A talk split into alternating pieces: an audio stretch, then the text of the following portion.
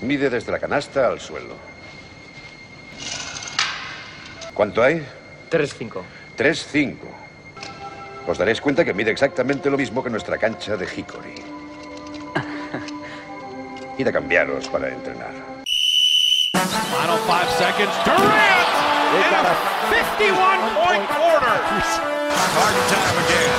Takes it inside, draws a foul, gets a basket. Thanksgiving. Indeed. Got it. In the corner. Luca.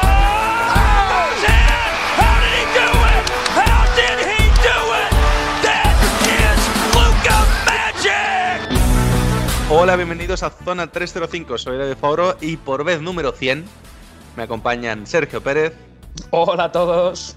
Alberto Rodríguez ¿Qué pasa, chicos? y Bienve Fajardo. Zona 305, programa 100. Bueno, como notaréis, el programa 100 va a ser un poco, eh, hablando mal y pronto, el Jacobo, por favor, méteme un pitidito aquí, el coño de la Bernarda. O sea que. Eh, os voy a dejar. El, el pitidito antes de que lo hayas dicho y suene Sí, toda la frase bien, ¿sabes? Bueno, Jacobo, por desgracia, no puede estar con nosotros, pero estará como editor, o sea que formará parte del programa de alguna manera. Eh, os dejo que presentéis. Hoy la verdad que vengo muy en plan de esto es una fiesta, o sea que os voy a ir dando paso. No os voy a decir dime redes y tal, sino que decido un poco lo que os apetezca. O sea que Sergio Pérez, Sí. lo que quieras. La verdad es que no, no vengo con dato preparado, por lo cual el dato que puedo dar es que. Eh, no sé. Eh, es que no lo sé, sinceramente. Que, pues pues que, que yo un día metí 42 puntos. ¿Os parece bien el dato? Eh, Dato espectacular. por ejemplo. Alberto Rodríguez, espero que ahora me salgas con algo de por redes, para pescar, están bien, las puedes comprar en una tienda especializada. Leo mucho caza y pesca. No, no, la verdad que no. Hombre, siempre hay que recordar nuestras redes, pero vamos a ser sinceros. Siempre repetimos lo mismo de Facebook, Twitter, Instagram. No os molestéis con Facebook. No os molestéis. O sea, Hay, que- hay que eh, ser sinceros. hay que ser sinceros. Ante, ante todo, sinceridad. O sea, la seguiremos diciendo a partir de. A partir del 101 volveremos a la normalidad, pero. Twitter, Instagram, Sí. arroba zona 305 podcast. Seguirnos aquellos que no nos escuchéis y, y- y compartirnos un poco con la gente, que no cuesta nada. Me Eso gusta sí que- mucho el, el llamamiento a los que no nos escuchen desde el programa. Eso, es, eso es buen marketing. Total. Sinceridad. Yo, pues mira, hoy, hoy vengo a hablar de, de algo bastante chulo, que es la música. Y pues, qué menos que hablar de la lista de reproducción que tenemos de Zona 305, que mola mogollón. Son temazos, súper divertidos de escuchar. Y bueno, animo un poquito a todos a que estén en, en este ambiente que tenemos hoy nosotros, ¿no? De fiesta, de pasarlo bien juntos, de hablar de baloncesto, que es lo que más nos mola, y de escuchar temazos. Así que buscar eh, Zona 305 en, en Spotify, seguramente os aparezca por ahí nuestra playlist. Oye, qué corporativo nos ha quedado esto. Deberíamos Zona decirlo en todos los programas. No, pero, pero zona 305 playlist, porque si solo Playlist. ponen zona 305 van a, van a salirle todos nuestros programas, que también están muy bien. Sí, está, está de puta madre. Claro, pero y, y nosotros no queremos que nos escuchen, queremos que escuchen la playlist. El programa claro, no nos el interesa programa- que se El programa, bueno, pues está bien para ver cuando, tal, pero la playlist, canela en ramo. Claro, el podcast nace por la playlist. Ah, exactamente. Dijimos, ¿dónde podemos poner estas canciones? Sí. Pues nada, hecha la presentación, eh, empezamos.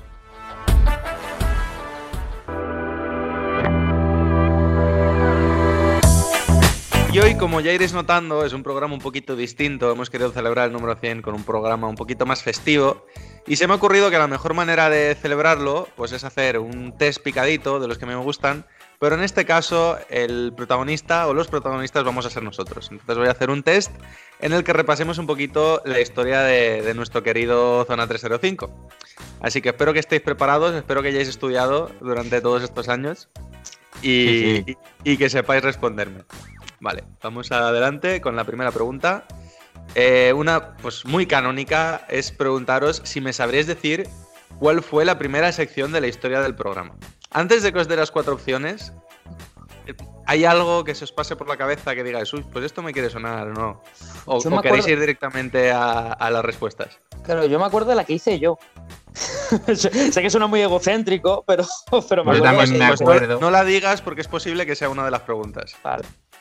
Yo Vale, me acuerdo vale. también de la, de la que hice, que además fue, la primera vez fue en conjunto, si mal no recuerdo. Así que, con, con Don Bienvenido. A ver, a Así ver. a ver. que, Vale, pues os doy las opciones. La primera opción es la máquina del tiempo. La segunda opción es el botón del pánico. La tercera opción es adivina la cita. Y la cuarta opción es el jugador definitivo. ¿Os suenan las cuatro? Hay algunas que son de hace mucho tiempo, ¿eh? Que hace mucho que no las hacemos. La del botón del pánico. Yo- yo- la de las citas. La de las citas es que es muy mítica. Yo creo Yo- que la de la cita no, no puede que No. no saliera en la primera, en el primer programa. El jugador, el jugador perfecto no puede ser porque esa la dejábamos siempre para el final, yo creo. Final. Entonces yo creo, yo me voy a quedar con el botón del pánico. Yo. Yo también. Venga, Yo también me Pánico, quedo con botón del todos, pánico, todos a una, chicos. con- Tres botones del pánico. Sí. Muy bien, chicos. ¡Pulsamos! acertado la primera. De hecho, os diré más. Las cuatro eh, sec- eh, secciones son las cuatro secciones del primer programa. Ujú. Pues el adivina la cita, también las cuatro se estrenaron en el primer programa, pero la primera fue el botón del pánico. Siempre quedándonos en ese primer programa, y este pues ya sabes por dónde van a ir los tiros, Pérez, eh, La máquina del tiempo es una de las secciones más míticas y se estrenó, como ya hemos dicho, en ese primer programa. ¿Sabréis decirme cuál fue el tema de la primera máquina del tiempo? Pérez creo que se acuerda, ha dicho. Sí. Alberto creo que ha dicho que también, ¿no? ¿O no, No, se pero acuerda? el ¿O tema no, el tema no. El tema no, ¿no? Bien, ve Alberto, ¿algo os quiere sonar o os doy las opciones? Venga, las opciones. Vale, pues os leo. Tenemos la rivalidad universitaria entre, Larry- entre Magic Johnson y Larry. Eh, derbis madrileños entre Real Madrid y Estudiantes. Peleas míticas de la historia de la NBA. O historias de burdeles con Will Chamberlain. Es que me suena mucho la de las peleas míticas. Es que yo creo que empezamos una semana que había peleas. Que fue la de Chris Paul con Rayon Rondo estando en los Lakers. O sea, o sea estoy hilando súper fino, creo. Me, me suena muchísimo la de las peleas. Me acuerdo de los bucos que le metió Rondo e Ingram a Paul, ¿eh? Pues de hecho, efectivamente, punto para Bienve, punto y medio para Alberto, porque se ha acordado incluso del contexto en el que salió la sección. Y aunque, aparte del punto para Pérez, porque se la sabía, medio punto extra por usar la palabra bucos, que es la misma palabra que usaste en esa misma sección. ¿A que sí? Tercera pregunta, esta es sin múltiple respuesta, esta os la tenéis que saber, o sea que no os voy a dar opciones. Ya hemos hablado también de que en ese primer programa eh, hicimos la sección del jugador definitivo, esa sección que tenemos muy dejada de lado, donde teníamos que discutir sobre si tuviésemos que hacer un jugador, el mejor jugador de la historia, con todos los mejores atributos, de qué jugador cogeríamos cada atributo. En este caso, eh, hablábamos sobre el mejor tirador de la historia. ¿Recordáis cuál fue la polémica respuesta de Jacobo? Sin duda alguna. Sin duda alguna, o sea, no, no hay duda. No hay Lo duda. hemos usado Por- para todos los torneos del 2K. No coges al mejor tirador de la historia, Jacobo, de verdad. Por favor, iluminadme de quién era. Una, dos y tres. Michael Red. Muy bien, efectivamente. Fantásticas esas respuestas de todo el mundo diciendo, pero Jacobo, ¿en serio, Michael Red? Yo digo Carrie, el otro dice Petrovic, Larry Bird, tal, y tú Michael Red. ¿Quién ha invitado a Michael Red a esta fiesta? Exactamente. Vale, cuarta pregunta. En los primeros compases del programa eh, no terminábamos con el top y el flop, aunque parezca mentira a día de hoy. ¿Recordáis de qué manera terminábamos los programas? Puede ser con las citas, con el calendario de partidos de la semana. Esto es mentira, siempre hemos terminado con el top y el flop. O técnicamente terminamos con la canción de la semana, no con el flop. Bueno, pues como hemos dicho antes, mi primera sección fue compartida con Don Bienvenido. Y en aquel primer programa eh, ofrecimos, pensando que íbamos a ser más actuales, pero luego, bueno, luego hacemos siempre lo que nos da la gana, ¿no? Como actualmente. Eh, yo mi respuesta va a ser el calendario semanal Eso de es. Sí, yo creo que fue Pues así. fue con lo que nos estrenamos y lo dijimos, mira, si el calendario ya lo ven ellos, lo que queremos es pasarlo bien todos.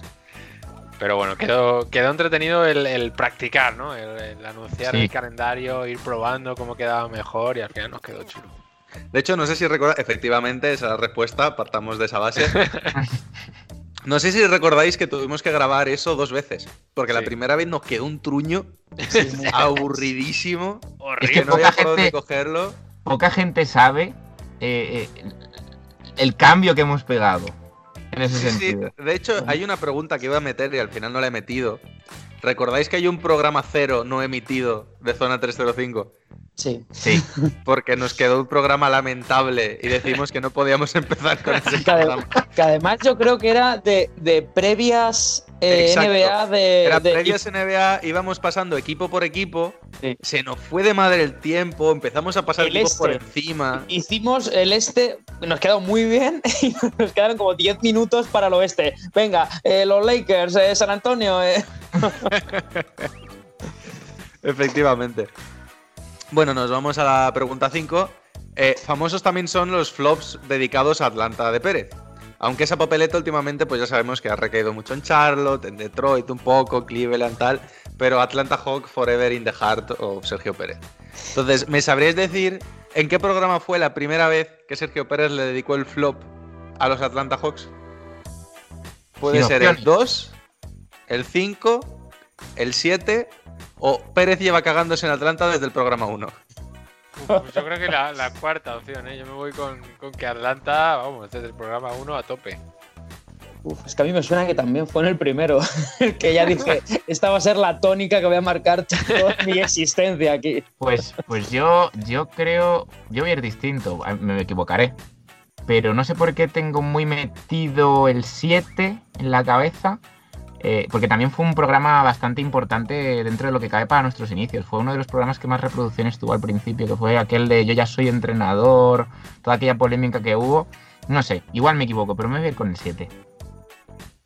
Pues, eh, Jacobo, méteme el corte del clip de audio de la primera vez que Pérez puso de flop Atlanta. Y mi flop, hasta que alguien diga lo contrario, o sea, Atlanta Hawks. Siempre.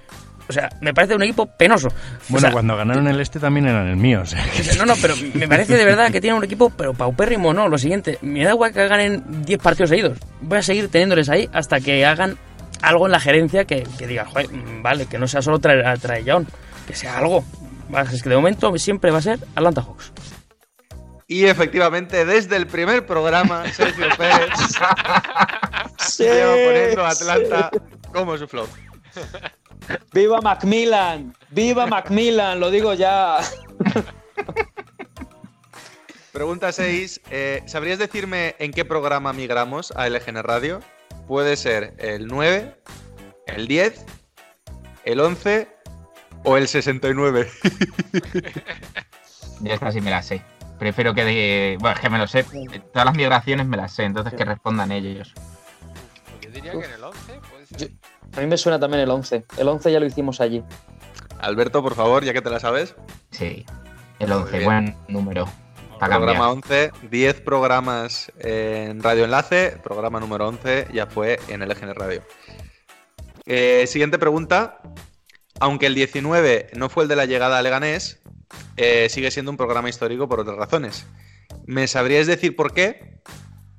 Porque realizamos nuestra primera entrevista, porque anunciamos nuestro primer sorteo, porque celebramos los mil seguidores en Instagram, o las tres son correctas. Yo también me la sé. Mm. Yo creo que es- fue la primera entrevista. Bien, ve. Sí, me suena que la entrevista vino antes que el sorteo. No, es que vino el mismo programa, pero como ha dicho, anunciamos el primer sorteo. No sé si es anunciar que lo íbamos a hacer. Claro, anunciar que lo vamos a hacer. No anunciar, porque si no hubiese dicho, eh, anunciamos el resultado. El resultado, claro, claro. Pues yo creo que es la primera primer entrevista. sorteo. Estoy con Pérez, en que es la entrevista también. Alberto, Yo, yo igual patino, pero yo creo que las tres son correctas. efectivamente. Las tres son correctas. Hostia, las vaya, tres son correctas. vaya combo nos hicimos en ese programa, ¿eh? De hecho, a día de hoy, quitando por supuesto el primer programa, que siempre pues, es el primero, ¿no? Pero creo que es el programa con más reproducciones actualmente de la historia de Zona 305. Vamos. Hombre, No sé. eh, el, el sorteo, el sor- lo del sorteo y tal, siempre llama bastante. Más una entrevista, bueno, en fin. Eh, es pregunta número 8. El programa ha cambiado de formato en un par de ocasiones, pero hay una constante, ¿no? El jugador misterioso. De hecho, en alguna ocasión yo he llegado a comentar mm, poder aplicar algún cambio al jugador misterioso y ha habido críticas vehementes del tipo de no, no, el jugador misterioso se deja como está, no se toca. Eso es. Y si os digo que no en todos los programas hemos hecho el jugador misterioso, tal vez es- no lo recordéis, Es correcto, es correcto. tal vez no lo recordéis, pero en el programa 13 lo cambiamos por eh, un trivial, los tres datos de la semana, tres rondas de insultos entre Pérez y Jacobo, o las tres son incorrectas y sí que hemos hecho siempre el jugador misterioso. A ver, lo que está claro es que el jugador misterioso no lo hemos hecho siempre. Ha habido un- uno o dos programas, yo creo que es uno, en el que efectivamente no se ha hecho. Y yo creo que era el trivial, creo que hicimos un trivial. Mm, Alberto Puede ser. por el trivial, Sergio Pérez.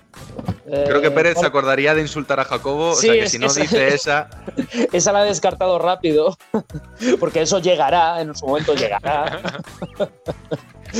Eh, pues joder, yo también, es que yo a mí me, me suena también el trivial. Me suena también el trivial, la verdad. A mí la verdad no me suena nada, pero si están con el trivial voy con ellos a muerte. Eso, Claro, eso esta, es. esta es la época de exilio de Bienve, entonces Claro, claro. se acuerda estaba deportado, entonces. Efectivamente, pero es correcta, el trivial. Programa 13, hicimos, traje yo un trivial Vamos ahí. con tres preguntas y, y no hubo jugador misterioso. Otro hito del programa es eh, la grava- el grabar de manera independiente, como estamos haciendo ahora mismo, ¿no? Eh, cuando dejamos el EGN Radio y nos dedicamos a la autoproducción. ¿Sabríais decirme en qué programa dimos el salto a la autoproducción? Sí, Os sin os doy las respuesta. sí, sin respuesta. Alberto lo tiene marcado a fuego ahí. Programa 27, programa 35, programa 41 o el programa 69. Ay, yo creo que el 35, ¿eh? Yo estoy con la C. Yo creo que llegamos a los 35. 40. Bien me dice 41. Alberto, ¿nos lo quieres solucionar? Yo doy la explicación completa. Venga, el, por favor. el 35 es el cambio de temporada, de la 1 a la 2. Y el 41 es el cambio de LGN Radio a que tengamos nuestro material propio. Me gusta. Eso, eso se merece 5 puntos, por lo menos. Ojo, ¿eh? Y por fin, última pregunta.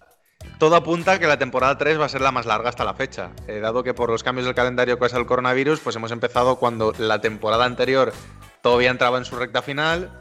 Hemos tenido la pausa entre temporadas, más esta temporada y lo que dure, hablando de temporada NBA y, y ACB, con lo cual pues seguramente nos vayamos a un número de programas bastante, bastante largo.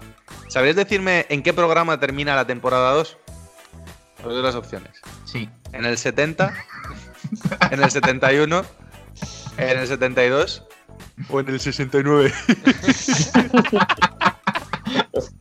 Yo sí me lo Me sé. encantaría que fuera el 69 esta vez.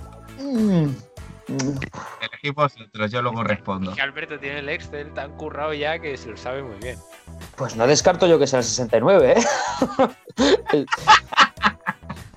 Voy a decir el 69. Venga, 69 a muerte. Y... ¡Correcto! Efectivamente, en el programa 69 terminamos. De hecho, la primera versión de la pregunta era en qué programa empieza la temporada 3. Pero claro, me, me hacía tanta ilusión poner ahí el 69 que dije, venga, la cambio. ¿En qué programa termina? Y efectivamente, temporada 2 terminó en el programa 69.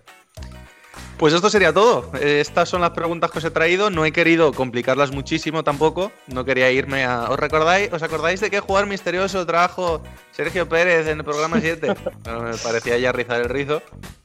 Así que espero que os haya gustado un poco este paseo en el tiempo. Le he pedido el DeLorean prestado a Sergio Pérez.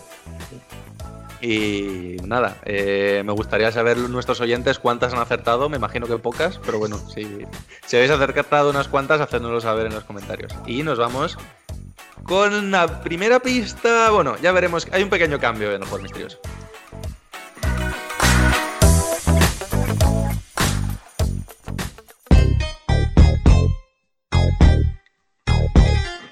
Siempre en esta línea de homenajear, hemos decidido que en este programa de hoy, en vez de traer tres pistas de un jugador misterioso, entre sección y sección, además de que va a haber una, sección extra, hemos querido traer una sección cada uno, lo que vamos a hacer es que haya un jugador misterioso del pasado.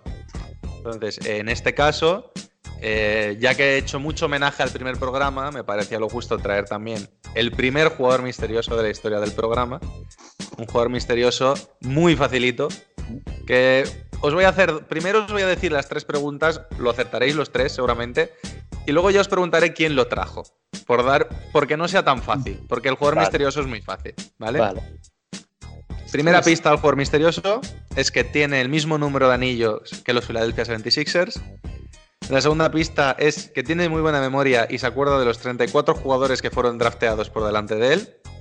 Y la tercera pista es que donó 3 millones de dólares a su universidad, Michigan State, tras firmar su primer gran, gran contrato. Yo lo sé. Muy facilito, ¿no? Yo creo que también me acuerdo de quién es. De- Os, os diré más. El único que no lo acertó fue Bienve. Así que Bienve, te pregunto, ¿esta vez te lo sabes? no, no. Yo, si en algo soy constante, es en no saber el jugador misterioso. Bueno, a ver, en, en defensa de bien me diré, no fue el único, Jacobo tampoco se lo supo, pero salió con, no, yo es que estoy montando, entonces no estaba escuchando, no sé qué. A, a ver, yo, yo voy a ir delante de Pérez por si acaso yo también me equivoco, ¿vale? Porque puede ocurrir, ¿de acuerdo?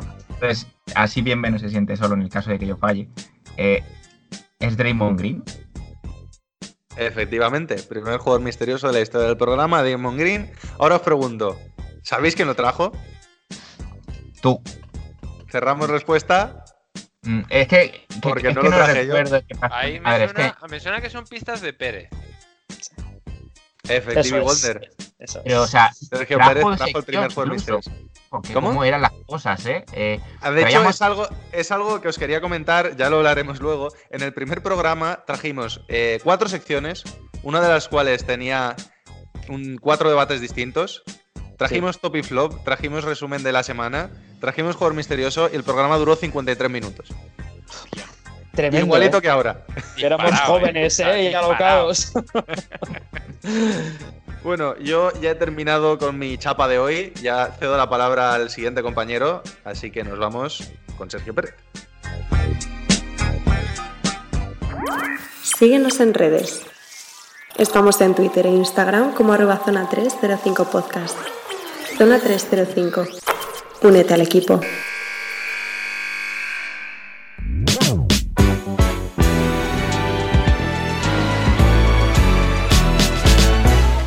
Sergio Pérez, que eh, como no podía ser de otra manera, ¿qué nos traes para este programa 100? Pues como bien hemos estado hablando de esto, eh, mi primera sección fue La máquina del tiempo y hoy obviamente tenía que traer otra vez La máquina del tiempo, pero esta vez os traigo cuatro, porque como es el programa 100, pues os traigo cuatro máquinas del tiempo. Me hubiese encantado que hubieses dicho, como no podía ser de otra manera, eh, traigo Simply the Best.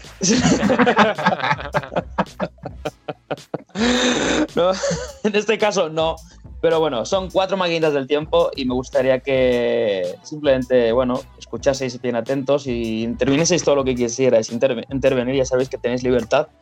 Pero bueno, sobre todo esto es para disfrutar un poquito de anécdotas.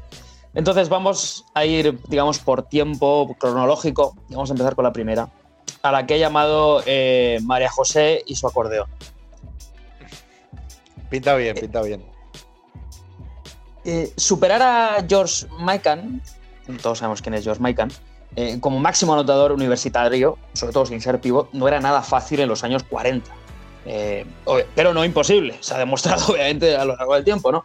Pero así lo demostró Tony Lavelli, ¿no? que era un alero de 1,90, eh, que además estudiaba en la Universidad de Yale, que no es una universidad que se caracterice por, mm, mm, digamos, eh, crear grandes jugadores de baloncesto. Pero bueno, eh, en este caso salió este tal Tony Lavelli que, recordemos, alero de 1,90, que su mm, mayor característica ofensiva era un gancho a derechas en carrera. O sea, os podéis imaginar ese tiro que a los alevines que cuando les entrenas le quieres matar cuando lo hace, pues este tío era una máquina, ¿no? Es cierto, era un- he visto imágenes suyas y era un espectáculo metiendo ese tipo de canastas. O sea, lo tenía clavado. ¿Cómo te piensas el defender eso? Dices, "Ay, pero si no lo va a meter. Y cuando ya te lleva 35 puntos iguales, pues ya, ya, pues te sientas en el banquillo, ¿no? Eso es como cuando, el, eh, como los llama Jacobo, el nigoti, el niño gordo tirador, que lo ves y dices, ese no va a tirar. Y de repente te ha metido ocho triples y dices, bueno, Jaimito, sal a puntear, por favor. Pues mira, así o prácticamente así metió 1964 puntos a lo largo de sus cuatro años en, en Yale y superó la marca de 1870 establecida por George Michael. Una barbaridad para la época. ¿Vale? Eh, sobre todo porque había bastante menos partidos y bueno, más o menos como unos 20 puntos por partido. En este caso, pues obviamente un anotador de este calibre, pues, pues no pasó desapercibido por los ojeadores NBA, ¿no? Y en este caso fue Boston Celtics quien se adelantó a todos y le seleccionó en el draft de 1949 en el número 4. Mm, pero bueno, digamos que la Belly pues tenía otros planes, ¿no? Y, el resumen puede ser que, pues que hay personas que tienen un talento natural para hacer una cosa, todos seguro que conocemos a alguien, pero que a ellos les gusta o les llama más la atención pues, pues otras inquietudes, digamos, ¿no? y en este caso, pues la Belly tenía ese talento a la hora de jugar baloncesto, eh, pero lo que a él le gustaba era la música. Eh, y empezó a jugar baloncesto básicamente pues, pues para re rellenar un poco ese, esa falta de talento natural musical y, y, por qué no decirlo, pues porque en esa época jugar baloncesto pues era básicamente para impresionar a sus amigos y a las chicas. o sea, era así, ¿no? y, y, y se así, liga más con la música que con el baloncesto, seamos honestos. Seamos honestos, pero en este caso, claro, cuando todavía no dominas los instrumentos, pues, pues tienes que tirar de otros talentos, en este caso el talento natural de jugar al baloncesto. Y tengo que decirlo, ¿eh? demostró no ser un, un, zote a la hora de manejar instrumentos y antes de graduarse, a los 22, pues ya tocaba el violín y el piano. Mm, pero aunque lo que realmente le, gustaba y dominaba era el acordeón. o sea, tremendo, lo tocaba muy bien. Y le acompañaba a todos lados y la Beli, pues obviamente no, no dudaba en, sacarlo para animar fiestas, reuniones en el campus, o sea, era el clásico eh, perro flauta que ahora vemos con la guitarrita que va, a todos los lados y, oye, ¿os toco algo? Pues en este caso era la Beli con un acordeón en los años 40, ¿no? Finales de los 40. Pero bueno, volvamos al baloncesto y es que para atarle, pues el propietario de Boston Celtics de la época, eh, Walter Brown, pues le ofreció un contrato de 13 mil dólares anuales para ese esa época era como decirle, Stephen, ¿quieres 40 millones al año? Sí, pues esto era más o menos igual, ¿eh? En ese momento era una barbaridad, ¿eh? eh pero bueno, eh, digamos que, que, la Belly tenía una especie de contraoferta. Molaba obviamente el tema económico, le gustaba jugar al baloncesto así y tal, pero él pidió... Quiero 10 dólares y un acordeón. No, no, cuidado que van por ahí los tiros, cuidado. El dinero lo aceptó claramente, pero él pidió una cosa, que en todos los descansos en casa eh, pudiese tocar el acordeón en medio del pabellón. Qué bueno. Obviamente esto. Ahora que lo dices, sí que había escuchado esta historia. Hasta que no he escuchado esto no me acordaba, pero sí que me, sí que me suena. Fijaos, ¿eh? un jugador decide, en vez de ir a vestuario, decide, oye, que yo no, yo lo que quiero, la charla de entrenador me da igual, yo lo que quiero es tocar aquí el acordeón, eh, tururún, tun, tun, tun, tun, delante de, de, las personas que haya. Esta oferta, esto, esta, digamos, contraoferta se la tuvo que pensar mucho el propietario Walter. lo, lo, consultó con el comisionado, que si no me equivoco era Podolov. Ese dato no lo tengo que apuntado, pero si no me equivoco era Podolov. Y Podolov le dio el ok y dijo, bueno, pues chico, si le hace ilusión, Si puede ser interesante. No, no, y vamos a explorar un poco esta opción, ¿no? Y al final llegaron un poco al acuerdo de que se pagaría la actuación con 125 dólares eh, y tenía que actuar al menos en 25 partidos. O sea que encima ganó dinero por eso.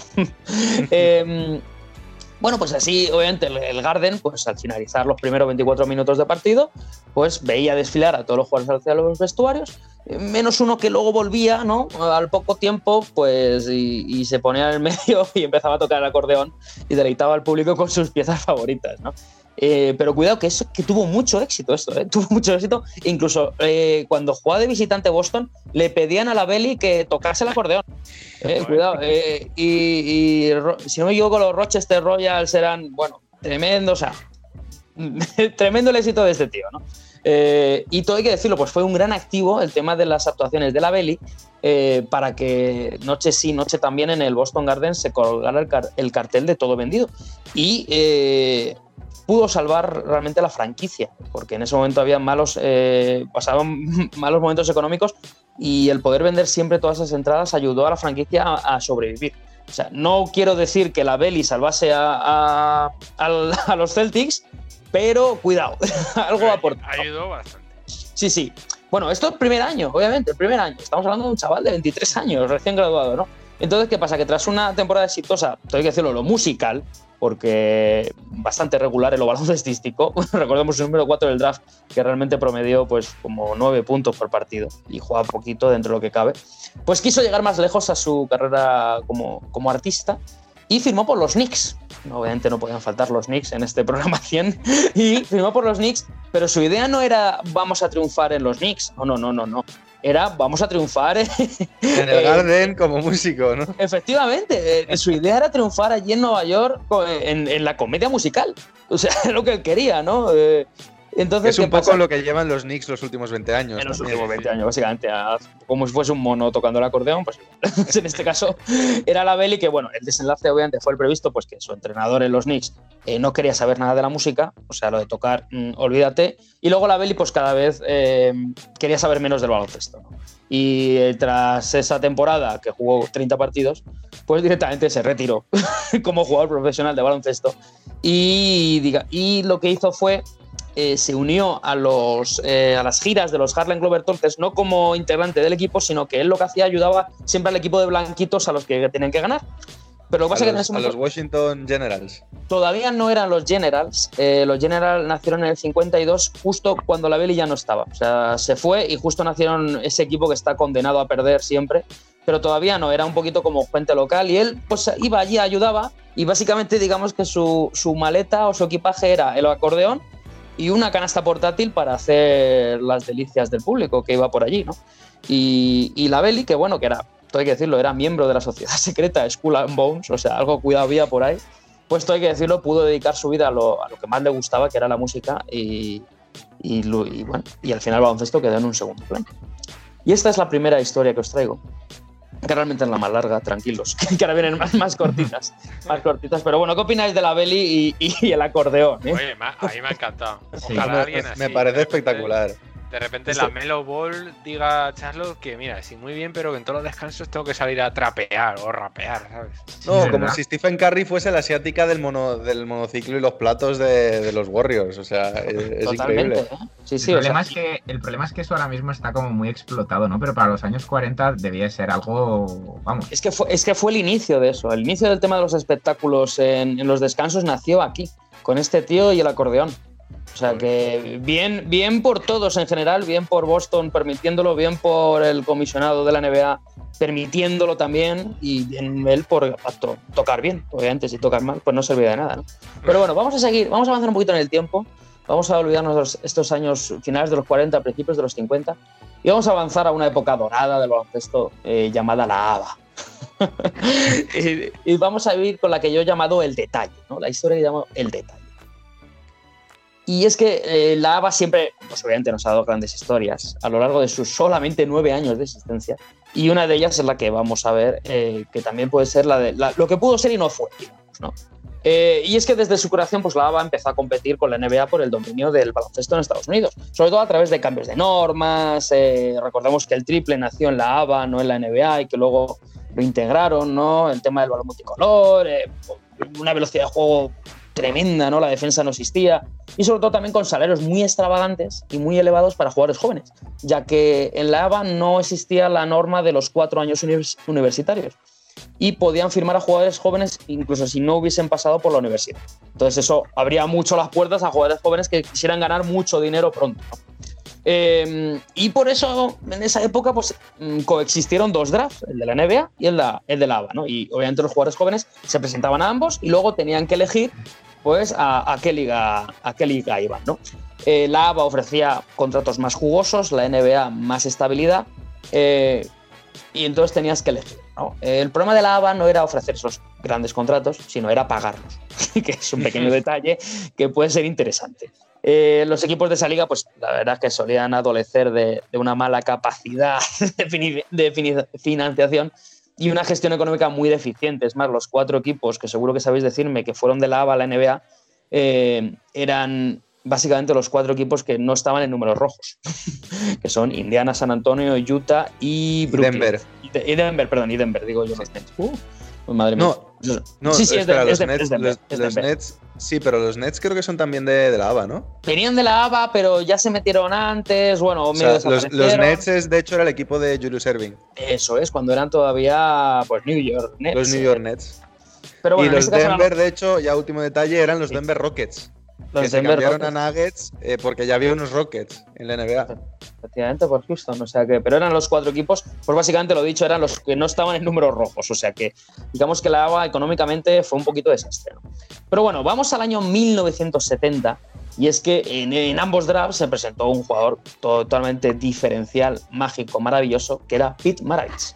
Eh, en este caso hablamos de draft de NBA, salió elección número 3 por Atlanta Hawks y en la ABA le seleccionaron los Carolina Cougars. ¿no? Entonces, bueno, llegaba la hora de, de, qué, de qué liga de cantar. Obviamente por juego la ABA era mucho más llamativa. Tío como Maravich en la ABA podría haber hecho maravillas, ¿no? Nunca mejor dicho.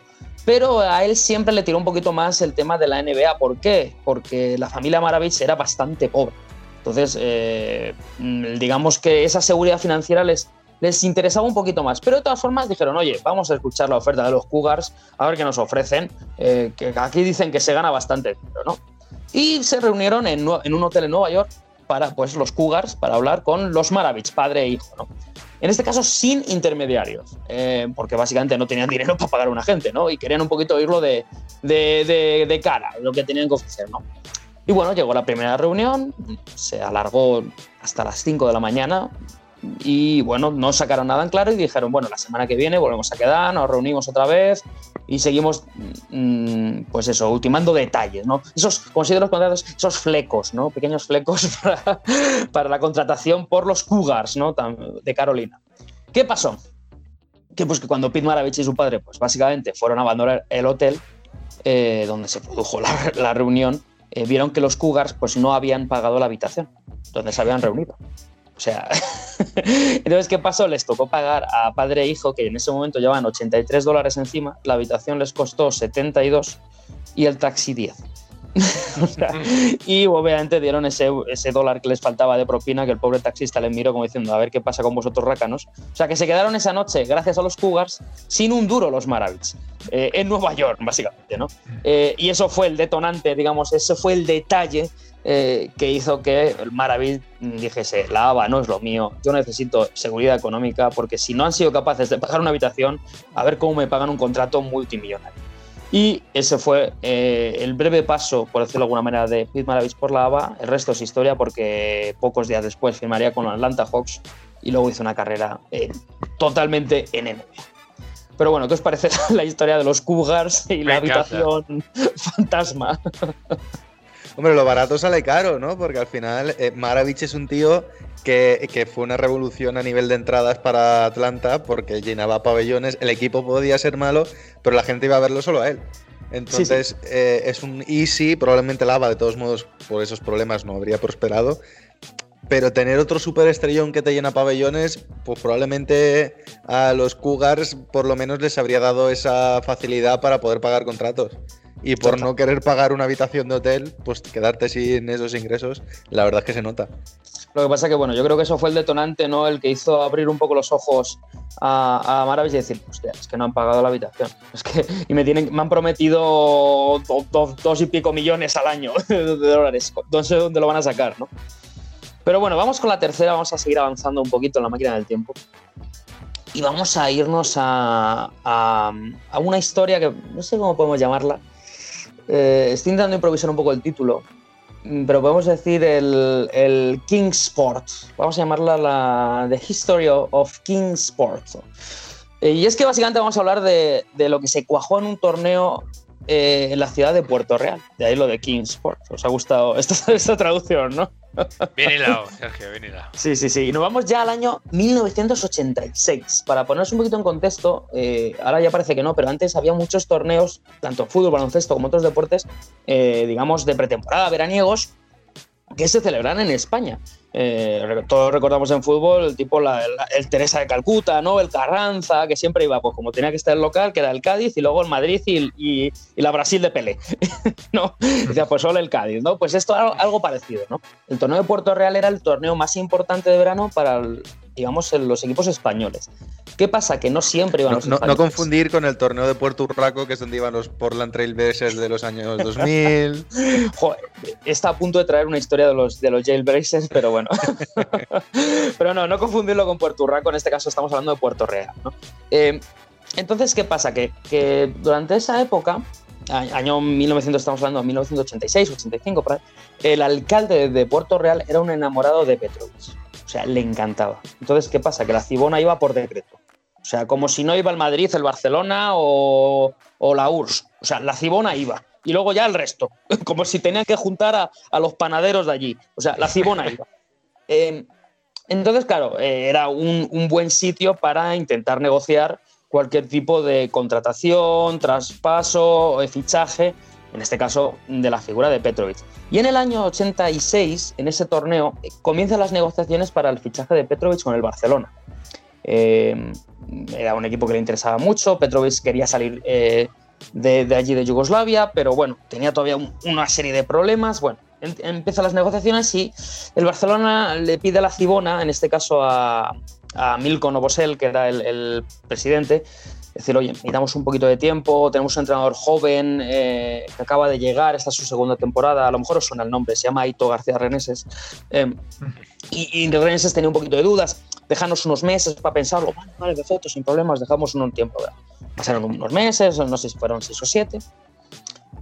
Y ya, bueno, pues llega la Cibona, obviamente, y les dice, oye, por favor, eh, bueno, ¿qué pasa? ¿Retomamos las negociaciones? ¿O Sí, os gusta, tal, este es el precio, puede... ha subido un poco, porque obviamente Petro sigue arrasando, ¿no? Pero... Y el Barcelona volvió a estar tibio en este sentido y dijo, "Es- todavía tenemos dudas, necesitamos más tiempo. Bueno, se pilló un cabreo el eh, Novosel, Milko Novosel. Bueno, esto es una falta de respeto, una vergüenza, un club como este no puede hacernos esto, tal. ¿Y qué hizo? Directamente llamó a Ramón Mendoza, presidente del Real Madrid, y dijo, oye, mm, tenéis la opción de fichar a Petrovic, ¿le queréis? Adelante, en un par de horas eh, se plantó tanto, tanto Mendoza como Saporta, Raimundo Saporta, que era el vicepresidente del club y jefe, digamos, del baloncesto, se plantaron en Barcelona, que en ese momento estaba allí Petrovic, por el tema de las negociaciones, cerraron el acuerdo. ¿Cuál era el problema? Que tenía que firmar eh, para dentro de dos años, para el año 88. ¿Por qué? Porque en esa época en Yugoslavia no se podía salir, los deportistas no podían salir antes de cumplir los 28. Petrovic en el 86 tenía 22. Eh, entonces, bueno, llegaron a un acuerdo con la federación, eh, bueno, pues para el 88 con 24 para salir, porque sobre todo Yugoslavia lo que temía era eh, a la NBA. Recordemos, en esa época también el jugador que iba a la NBA, digamos que se hacía profesional y tenía que renunciar a la selección.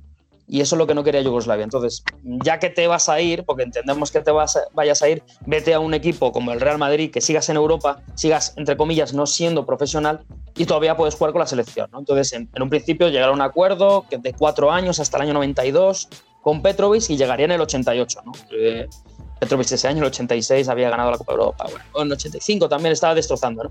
Y eh, entonces ahí fue como se fraguó eh, el tema del fichaje, que además, claro, como se acaba de fichar en 86, eh, había que hacerse la foto. Porque, ¿no? Entonces, claro, ¿dónde encuentras tú en Barcelona eh, cosas con el escudo del Real Madrid? Para la foto, ¿no? Y al final encontrar una bufanda en un kiosco de cual forma y así se fraguó el no fichaje de Petrovic por el Barcelona. Imaginaos lo que podría haber sido ese Barcelona eh, con Epi y toda esta gente y Petrovic y fichó por el Real Madrid. Entonces, ¿qué os parece el torneo de Puerto Real? ¿no? Sobre todo también a, a raíz del Open McDonald's y todo este tipo de cosas que se han perdido. ¿no? Lo que puede llegar a dar. Hombre, yo la llamaría directamente el torneo de desembarco del rey, ¿no? Más que de Puerto Real, porque la llegada de Petrovic, aunque fue breve, creo que no cabe duda de que fue intensa. Fue un año, pero que sirvió para mucho, ¿eh? para mucho, para mucho, para mucho. Pero Sobre bueno, ya vamos para con- esa final de Recopa, que es algo espectacular. Lo, recomiendo ver porque además creo que está el partido entero contra el Snydero de Oscar Smith. Para quien no conozca a Oscar Smith, ay Dios mío. Que la idea de ese Real Madrid, por cierto, también era fichar a Smith. Era echar a Fernando Martín o porque se iba a la NBA y fichar a Smith. Pero al y, no, también pedir cambio de normas y jugar con tres balones, me imagino. Sí, creo que sí, pero bueno. Pero un equipo con Oscar Smith y, y Petrovic, bueno, pues os podéis imaginar lo que puede haber sido. Pero bueno, vamos ya con la última historia, que, me- que- que ya vamos un buen rato contando historias. Y en este caso vamos a hablar de, de, de NBA otra vez. No sé cómo titularlo, vamos a decir que eh, la magia fue efímera. Me se me acaba de ocurrir, pero yo creo que está muy bien el título. La magia fue efímera, ya que nos vamos al verano, fijaros, del año 2007, que parece que fue hace un montón y fue hace nada, ¿no? Y es que, bueno, eh, eh, en ese verano digamos que la, la- franquicia de Orlando, la directiva de Orlando Magic, pues tomó la decisión de un cambio de rumbo. Y tras dos años bastante malos con Brian Hill, Brian Hill recordemos que es el entrenador de Shaquille O'Neal eh, y Penny Hardaway en las finales del 94, pero que había vuelto después de un tiempo. pero bueno, llevan dos años con balance negativo. Se habían conseguido meter en la 2006-2007 en playoff eh, como octavos, siendo barridos por Detroit. Esto hay que decirlo en 4-0. Es ese clásico octavo del este que, que ni pincha ni corta, ¿no? Que está, está de Eso no ha palmero. cambiado. Por eso digo lo de clásico, porque eso sigue igual. Eh, pero bueno, en este caso fue Orlando, que bueno, pues tenía. Eh, Era un equipo que por nombres, digamos, estaba bien, pero como equipo no. Howard, Turkoglu, Nelson era la base para los siguientes años, pero bueno, estaba Tony Batí, eh, no sé, Reddick acababa de llegar. Sí, además es, es la época en la que Turkoglu todavía pues era un pufo, Claro. nadie pensaba que fuese a llegar a nada. Jamir Nelson tampoco estaba en su nivel. Estaba, Estaba Milicic. también, creo. El Trust todavía no estaba, no pero vamos, estaba, estaba Milis y Tulin, Ariza cuando todavía no era nadie, o sea, era un poco una amalgama de jugadores y no, no, no cuajaron, ¿no? Entonces, bueno, Orlando decidió que, que había que cambiar el rumbo directamente y hay que fichar un nuevo entrenador. Y, y como siempre sabemos, en la NBA se suelen fijar mucho primero en lo local, ¿no? Entonces dijeron, vale, ¿qué tenemos por aquí cerquita? Anda, pues hay un entrenador que parece que lo está haciendo bastante bien, eh, que está aquí en Florida entrenando a los Gators, llamado Billy Donovan, ¿no? que, que ha llevado a los Gators a ganar dos años seguidos la NCAA, que no lo hacía eh, desde hace ya bastantes años Duke y tal.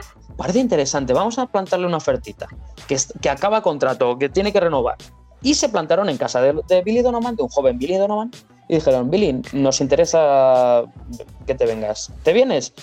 Y, dijeron, y dijo él, bueno, pues puede ser interesante. ¿Qué le ofreció Orlando? Un contrato de 27 millones y medio por cinco años para un entrenador. Y en el 2007 es, sí, sí, sé que estáis haciendo así con la cabeza afirmando, es que es un contrato muy jugoso, muy jugoso, sobre todo porque tenían que competir con la renovación de los Gators, que era económicamente menor, pero lo ofrecían también muchos años. Eran, Claro, es que no olvidemos que al final en, en la NCAA eh, hay contratos de entrenadores que cobran bastante más que los entrenadores NBA, porque al fin y al cabo las estrellas del básquet universitario son los entrenadores, no son los jugadores que como mucho se quedan dos años normalmente, he quitado casos muy concretos. Claro, en este caso era una extensión de siete años y a cobrar unos tres, tres millones y medio, casi cuatro por temporada hasta 2014. que También estaba muy bien la oferta, ¿eh? pero bueno, en este caso, todo hay que decirlo, eh, a Donovan lo que le molaba, o sea, su sueño era entrenar en NBA. a quien no le molaría, ¿no? Y entonces él, pues decidió que, pues digamos, aceptar el, el pastel profesional, ¿no? Y, y lo anunció eh, tras deliberarlo mucho y el 31 de mayo anunció su fichaje. El 31 de, de- eh, de mayo se anunció, oye, pues vamos a fichar y él contento, he dado este paso adelante, perfecto. Bien. Vamos a, a retrotraernos un poquito atrás en el tiempo también. Y es que vamos a irnos no muy lejos, que es a Miami Heat. Y es que recordemos que Miami Heat en ese momento venían de, hacer una temporada un poquito catastrófica también. No sé si os acordáis de la temporada 2006-2007, en el que venían de ser campeones, pero caen en una primera ronda contra Chicago, en el que fue un desastre. Pero, ¿qué, ¿os acordáis de lo que pasó durante esos años en Miami? Eh, Cuando, cuando el año del anillo, el cambio de- en el banquillo, en el mismo año del anillo. Eso es, eso es, recordemos, porque la gente no se suele acordar de que Stan Van Gundy, nuestro querido Stan Van el entrenador actual de los Pelicans, entrenó a Miami. entrenó dos años y más o menos un cuarto el inicio de ese año del anillo a Miami Heat. O sea, él sustituyó al propio Pat Riley, que anunció su, su dimisión una semana antes de empezar la temporada eh, 2003-2004. Dimisión, recordemos, como entrenador, pero siguió como presidente Eso del equipo. Eso es, la idea que dio Van, de, bueno, Van Gundy, que dio Pat Riley era que quería centrarse más en los despachos, que no podía compaginar ambos cargos, tal, y que confiaba plenamente en Stan Van Gundy, su pupilo, para, para el cargo. Oye, pues venían de 57 derrotas la temporada anterior y Van Gundy les plantó en 42 el siguiente año, cayendo en primera ronda, y en 59 liderando el oeste en la temporada 2004-2005. El, el este, Ya- ¿no? El este, perdón, sí, el este, eh, que fue cuando la llegada de Shaquille O'Neal ese año. Recordemos, la verdad es que se portó muy bien en los despachos para Riley, esto hay que decirlo, eh, y le plantó un equipazo, ¿no? Y ya encima para el inicio de la, de la 2005-2006, que se llegó Jason Williams, James Posey, o sea, un equipazo, ¿no? Pero tengo que decirlo, Van Gundy lo hizo muy bien. Lo hizo muy bien, ¿no? Pero eh, el inicio de la 2005-2006 no fue muy bueno. Eh, Shaquille O'Neal incluso tuvo quejas, ¿no? Mm, de Van Gundy, que ya sabéis lo típico, mano de hierro, tal. Además se lesionó Shaquille de un, tobillo ese año, al inicio, y se perdió como 18 partidos. Bueno, el caso es que el, el 11 de diciembre de ese año 2005, temporada 2005-2006 del anillo, Stan Van Gundy anuncia que dimite como, como, entrenador y Pat Riley dice, bueno, pues ya que estamos, me pongo yo, si nos importa, eh, tal. Eh, todo el mundo dice que fue una especie de, dimisión forzada. Eh, Stan Van Gundy sigue defendiendo que, que lo hizo porque no veía a su familia, tenía cuatro hijos entre 6 y 14 y que necesitaba pasar tiempo con él y tal. Pero bueno, el caso es que Stan Van Gundy quedó libre. Y eh, digamos que en, en la- otro equipo de Florida iban las cosas bien, más o menos, con respecto a los Magic. Pero bueno, vamos a volver a ese 31 de mayo de- del año 2007 con el fichaje de Billy Donovan. Ahora, ahora os explicaréis, ahora espectadores tranquilos, os, explicaré a qué viene esto de Van Gundy. Eh, y es que, claro, una vez anunciado que fichaba por Orlando, Billy Donovan eh, hizo de todo menos dormir eh, durante esos, esa semana. Eh, empezaron los nervios, ay Dios mío, qué presión, hay este equipo, la reconstrucción, porque le dieron libertad absoluta, cuidado, no simplemente fue tú eres el entrenador y ya está, libertad para fichar, o sea, cualquier fichaje que hiciese Orlando estaba estipulado en el contrato que tenía que dar el ok eh, y la confirmación Billy Donovan. O sea, le habían dado las manos de la franquicia, así de claro. Y eso le empezó a crear una angustia, una presión. No durmió durante varios días. eh, una, bueno, una angustia que hago, no, esto no estoy preparado, no estoy preparado, empiezan a, a llegar las dudas. Y el caso es que seis días después, del 31 de mayo, pues se echa para atrás. se echa para atrás. Y anuncia que, bueno, llega a un acuerdo con la franquicia y dice que no, que no firmo, que no firmo, que no, que no, que no, que no firmo. Y, eh, eh, ese 6 de junio anuncia a Orlando que, bueno, pues que estaba estipulado en contrato, que él podía renunciar sin ningún tipo de coste ni sanción. Y Billy Donovan renovó con los Gators. Eh, creo que por menos dinero de que ofrecían, obviamente, como siempre que vuelves un poco po- por la puerta de atrás, pero siguió con los Gators, le pudo la presión. Entonces, ¿qué pasa? Que, que Orlando se plantó de repente con, diciendo, oiga, eh, todo nuestro proyecto iba encaminado a este tío, ¿y ahora qué hacemos? Pues oye, vamos a ver que hay un poquito de mercado NBA. Y es que resulta que durante esos seis días, eh, Indiana había hecho una entrevista a un entrenador, pero había llegado a, no había llegado a buen puerto. Era Indiana y estábamos hablando de Stan Van Gundy. Y Orlando decidió estar raudo veloz y decir, pues oye, este tío que está libre, mm, nos acordamos todavía de hace un par de temporadas cuando Miami lo hizo bien, vamos a ficharle y a ver qué tal. Seguimos Y- fichando en casa, seguimos fichando en Florida. ¿no? Efectivamente, sigamos fichando en Florida. Este tío conoce más o menos la zona. Vamos a ver qué tal. Y todo hay que decirlo, estamos hablando, fijaros, del verano 2007. Y en las el año 2009, este equipo, que os he dicho un par de nombres, llega a las finales de NBA. O sea, fijaros cómo son las vueltas que da la vida. El no fichaje de Billy Donovan seguramente eh, hizo que Orlando llegase a sus segundas finales de la NBA en 2009 de la mano de Stan Van Gundy. Así es que un no fichaje, lo que pudo ser y no fue, eh, supuso en este caso un éxito, aunque no sabemos hasta dónde habría llegado Billy Donovan como entrenador de Orlando. Luego ha demostrado ser un gran entrenador, pero quizás en esa época tan joven no estarían preparados, ¿no? Y sobre todo Sí. que Miami en esa época, recordemos 2008-2009, y con eso terminó, no le fue muy allá. recordemos también. Se, ha hecho, se hizo esperar, ¿eh? Muchos años el, el fichaje NBA de Billy Donovan, porque se esperaba hasta incluso Oklahoma City Thunder. eh, uf, muchos años Sí. de diferencia. Sí, sí, muchos años y ha demostrado ser un gran entrenador. Parecía que era el típico caso como Tom Izzo, Chris Esky, ¿no? Que, que pese a grandes ofertas nunca iba a llegar. Luego otros creyeron que iba a hacer como Pitino, que se le va a pegar y iba a volver. De momento parece que se está manteniendo. O sea que ahí tenemos la historia de Orlando Magic y su no fichaje de Billy Donovan, básicamente porque le pudo la presión y eso que no estuvo ni seis días. No, muy interesante, además eso, porque como bien dices, al final Van Gundy revalorizó por completo la plantilla de Orlando. Porque había muchos jugadores, a ver, sí, mm, Dwight Howard ya apuntaba maneras, pero el que lo convierte en tres veces defensor del año es Stan Van Gundy. Eh, por muy mal que terminase la relación, no olvidemos ese momento espectacular en el que Stan Van Gundy está hablando de cómo Dwight Howard ha pedido que lo echen y Dwight Howard no sabe de qué está hablando con los periodistas y aparece y lo agarra del hombro en plan, hey colega, ¿cómo estás? No sé qué. Sí. Y se crea ese silencio incómodo de, mm, ¿se lo dices tú o se lo digo yo? Efectivamente, sí, sí. Le echaron dos pivos, te das cuenta, ¿eh? Shaquille O'Neal realmente le echó de Miami y Howard luego de, de, de Orlando. Ahora le toca a Steven Adams. Y Shaquille O'Neal seguramente dirá que lo echó mejor que Dwight Howard. Sí, claro, porque obviamente ganó un anillo, obviamente, ¿no? Pero bueno, Orlando, yo creo que desde el 2009 no, o sea, no ha llegado obviamente a ese, a ese pico de rendimiento con, que, que con- tuvo con Stan Van Gundy. No. eh, Pero bueno. Y estas son las cuatro historias que, que os he traído, espero que os hayan gustado.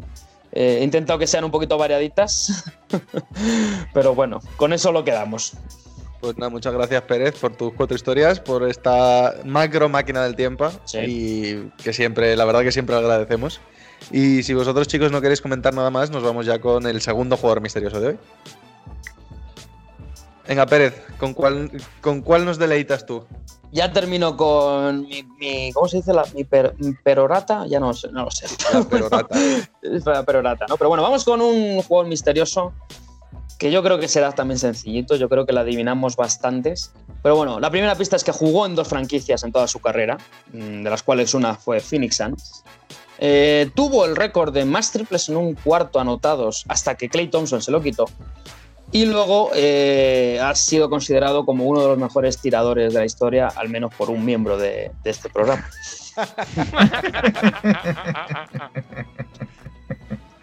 Bueno, yo creo que esta la hemos dejado facilita, ¿no? Eh, con la primera sección.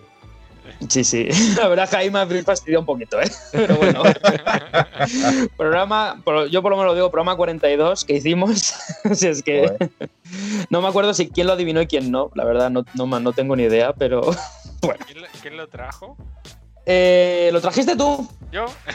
Lo trajiste tú, sí, sí, lo trajiste tú. He intentado traer un jugador misterioso que no trajese yo. eh, y en este caso, pues lo trajiste tú, sí, señor. Bueno, vamos a decir el nombre para el que no haya estado atento Claro. a la primera sección de hoy, que es Michael Red, obviamente. Eso es, eso es. Recordemos que estuvo en Milwaukee Bucks y acabó en ese último año horroroso en Phoenix. Año en el que se cimentó como mejor tirador de la historia, según Jacobo. Tota- totalmente. Pues su año.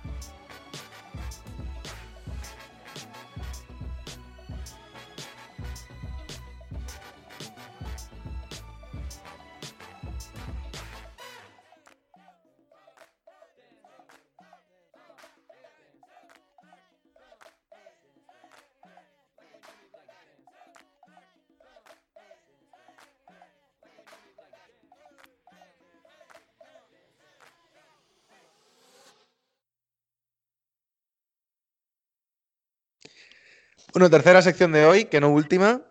Bien, Fajardo. Eso es. Pues como bien recordaréis, por mis manos han pasado en numerosas ocasiones algunas de las mejores secciones musicales que podemos recordar. Ahí va, una pullita para Jacobo. Baja modesto, que sube, bienvenido.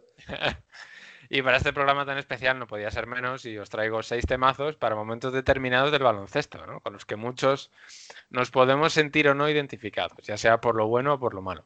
Así que sin más dilación, comenzamos. Música maestro. Bueno, y comenzamos con un temazo introductorio de Glass Animals que nos da paso a que os cuente de qué va el primero de lo que yo he llamado momentums. Y es que todos hemos tenido un momento en el que el rival venía directo hacia canasta, con la mirada puesta sobre el aro, decidido a finalizar la canasta y sumar dos puntos más para su equipo. Pero lo que no se esperaba es una efectiva ayuda defensiva que te acabas de sacar de la manga para llegar en último momento y ponerle un tapón de magnitudes épicas. Y este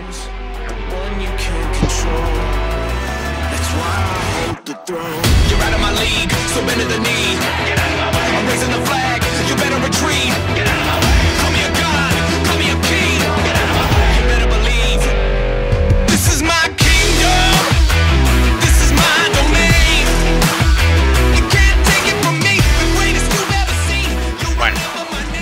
Un temazo de Jackson Gamble que descubrí hace poquito en YouTube, que se llama Kingdom y marca muy bien el territorio que, que defiende. ¿no? Este es mi reino y de aquí no pasas. Y pasando, vamos ahora al ataque, por así decirlo. Pero nos centramos un poco en la repetición, ¿no? Y es que a todos se nos ha dicho que para dominar algo tenemos que trabajar muy duro para lograr resultados. Y esto me trae a mí personalmente dulces recuerdos de cuando entrenaba nuevos movimientos, ¿no? Cuando vi por primera vez el Eurostep con Manu Ginobili, lo entrené una y otra vez. O el step back, una entrada pasando el balón por la espalda, un reverso con la izquierda. Es repetición y repetición y repetición. Y todo esto nos lleva de lleno a la siguiente canción de este momento. Started from the bottom, now we're here. Started from the bottom, now my whole team fucking here. Started from the bottom, now we're here. Started from the Un tema, ¿no? Que, que se define como empezar desde lo más bajo, ¿no? Como cómo vas poco a poco mejorando las habilidades y cómo al final pues, lo acabas haciendo efectivo. Eh, started from the bottom, de Drake, un temazo. Y vamos ahora con el aspecto más de los partidos. En este caso, el de llegar tarde a ellos. Y es que a mí me ha pasado personalmente bastantes veces, más de las que me esperaba. Y es que muchos de nosotros hemos decidido hacer una parada estratégica antes de salir a casa para, pues para ir al partido los domingos, pensando que, que por cinco minutos, pues en realidad, pues no pasa nada. Y al final sí que pasaba. Esta canción nos lleva al momento de darte cuenta de que queda menos tiempo de que pensabas para comenzar y te toca salir por patas, porque hay que llegar al pabellón a tiempo.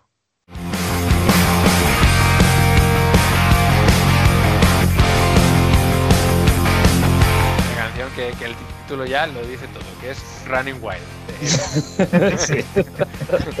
Corre cabrón, que no llegas. Sí, sí. Buena, buena traducción del inglés, bien, me ha gustado. eh. Corre cabrón. Tú eres el que pone los títulos a las pelis de Antena 3 los domingos por la tarde, ¿no? Exactamente. El Running Wild. eh. Corre cabrón que no llegas. Domingo a las 4. Y continuamos con lo que, no sé, los feelings, ¿no? Los sentimientos. Y qué duros pueden llegar a ser cuando se te escapa un partido de las manos. En este caso, nos vamos con un poco más la figura de los entrenadores, ¿no? Un momento en el que has ordenado hacer una jugada, pero desde el primer momento como que eh, tienes una extraña sensación de que algo no va a salir bien. Y efectivamente, nada sale bien.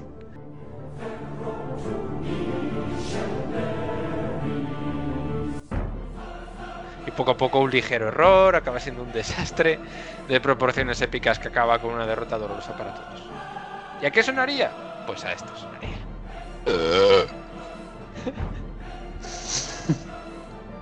Gracias, David. Es que me lo has puesto a huevo, tío. Pero esto, aquí, para esta ocasión, traigo un clásico que me hacía mucha ilusión traer. Es más, es un- una parte de la sec- de porque creo estas secciones que muchas veces escucho música y digo, ¿a qué me suena esto, tío? Y muchas veces pienso en momentos de baloncesto y de aquí surgió la idea un poquito la sección. Y ahora vamos a darle un toque un poco más chill antes de terminar. Y para ello nos trasladamos a ese momento en el que llegamos a las pistas para tirar un poco, o jugar uno contra uno, una pachanguita con los colegas, ¿no? Y te das cuenta de que eres el primero en llegar, cosa que a mí personalmente no me pasa mucho. Un momento de paz, serenidad y liberación al entrar y, y estrenar la pista. Notar el balón despacio, notar su tacto entre las manos, armar el tiro. Y suena chof. Así que vamos a escuchar cómo sonaría esta canción.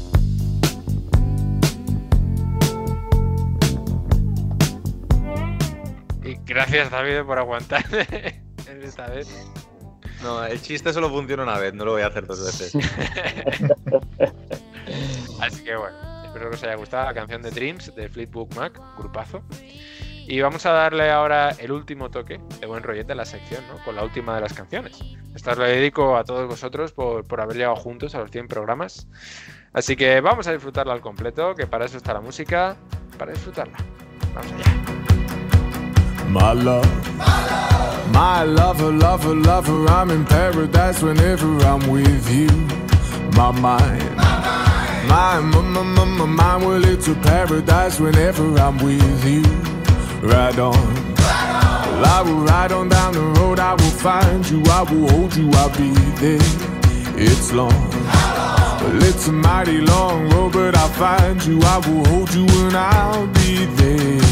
I know you heard it from those other boys, but this time it's something that I feel it. I know you heard it from those other boys, but this time it's real. Something that I feel it. If it feels like paradise running through your bloody veins, you know it's love heading your way. If it feels like paradise running through your bloody veins, you know it's love heading your way. My time. My t- t- t- t- time, well, it's a never ending helter skelter. We'll be out whatever the weather. My heart, my boom boom heart, it's a beat and it's a thumping, and I'm alive. I know you heard it from those other boys, but this time it's real. It's something that I feel it. I know you heard it from those other boys, but this time it's real. It's something that I feel it. If it feels like paradise running through your bloody veins, you know it's love heading your way. If it feels like paradise running through your bloody veins, you know it's love heading your way.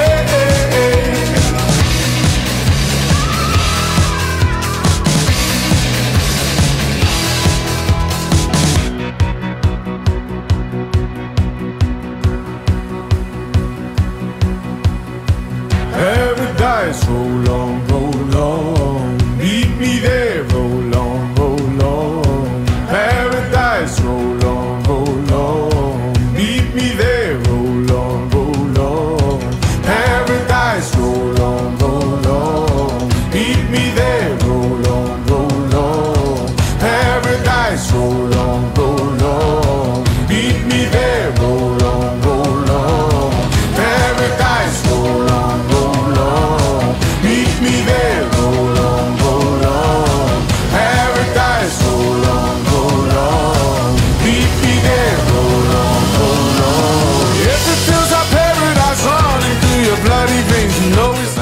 Gracias, Bienve, eh, por este momento, eh, momento musical, por este cambio de tercio en el programa. Seguro que Jacobo se ha puesto muy celoso de esta sección.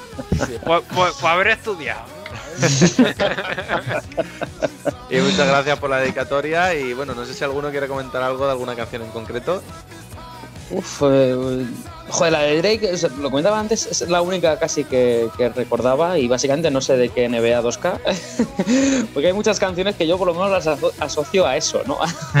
Este estuvo en el NBA Live del 2007 o no sé qué historias, este yo me acuerdo que estaba en algún 2K y obviamente la, la clásica que, bueno, es por todos conocida, pero muy buena, muy buenas canciones, sí señor. Chicos, me alegro mucho. It's love heading your way.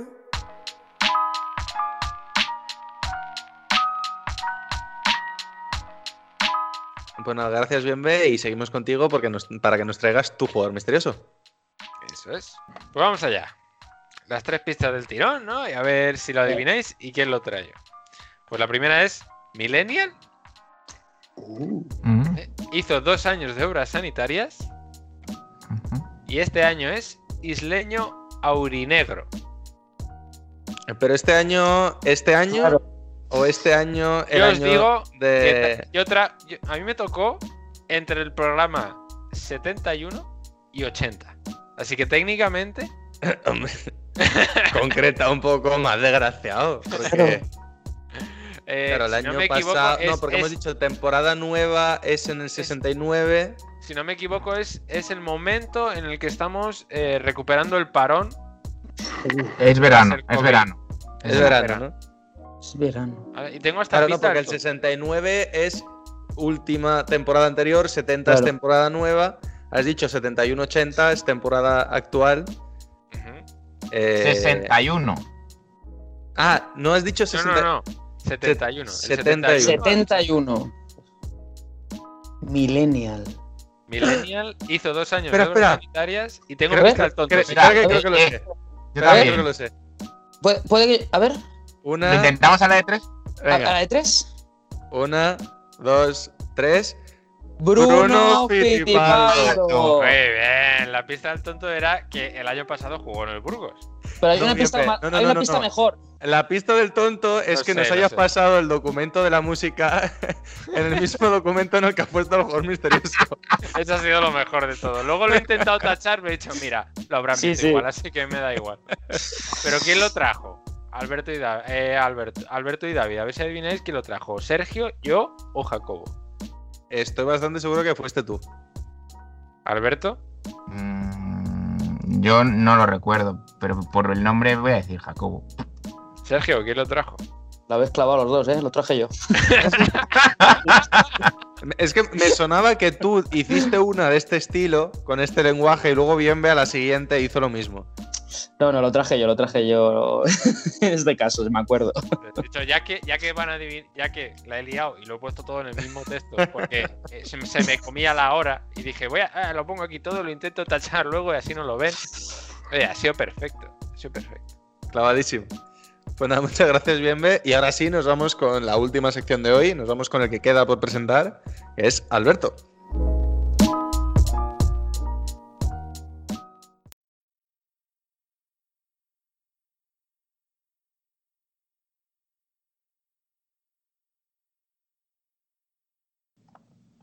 Alberto Rodríguez, eh, hoy ya no sé si lo dejo claro al principio, como es programación, hemos decidido que cada uno traiga la sección que más ilusión le haga traer o la que se sienta que le representa mejor o lo que sea. En este caso, ¿qué decisiones, o sea, qué sección has decidido traer tú? Pues voy a dejar tres segunditos y un espacio para que Jacobo meta la música que le corresponde. Y como ya podéis oír, suenan ¡Vuelven las gaitas! las gaitas. Madre mía, cómo me apetece montar eh, eh, en caballo desnudo por los Highlands. ¿eh? ¡Billy Milling! ¡Oh, Billy Milling! Bueno, pues hacía muchos, pero muchos programas eh, que no teníamos un Tu Historia.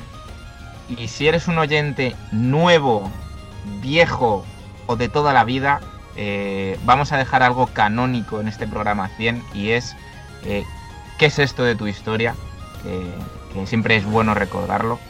Em, tú oyente que nos escuchas, si estás ahí, que no lo sabemos a veces si estás o no estás, eh, tienes la posibilidad de participar con nosotros siempre que quieras. Pues lo que pasa es que igual te has olvidado.